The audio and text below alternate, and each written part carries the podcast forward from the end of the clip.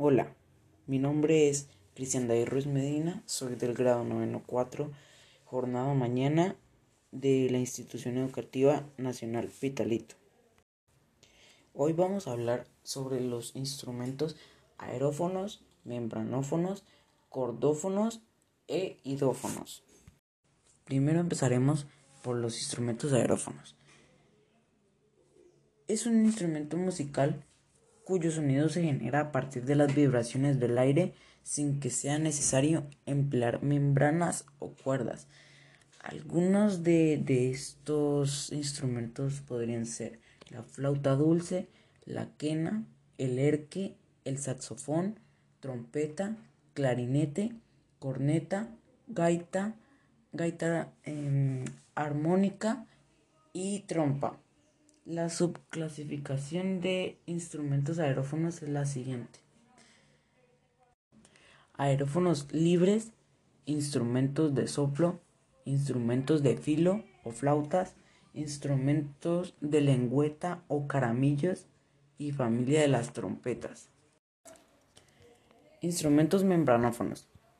Son instrumentos musicales cuya vibración se produce en una membrana a estar tensa hecha de piel de animales o materiales sintéticos.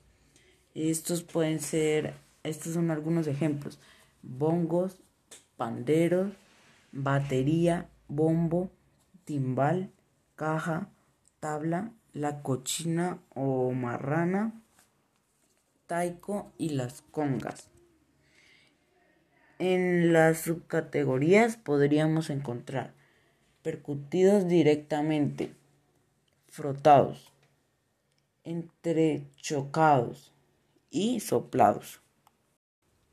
Instrumentos cordófonos. Los instrumentos cordófonos o de cuerda son instrumentos musicales que producen sonidos por medio de las vibraciones de una o más cuerdas, usualmente amplificadas por medio de una caja de resonancia. Entre estos instrumentos podríamos encontrar guitarra, violín, viola, piano, arpa, bajo, mandolina, charango, salterio y, y cimbalón. Encontramos tres subcategorías de frotación, de punteado y de percusión. Instrumentos idófonos es un instrumento musical que tiene sonido propio porque usa su propio cuerpo como materia resonadora. Produce el sonido primariamente por la vibración del propio cuerpo sin uso de cuerdas, ni membranas, ni columnas de aire.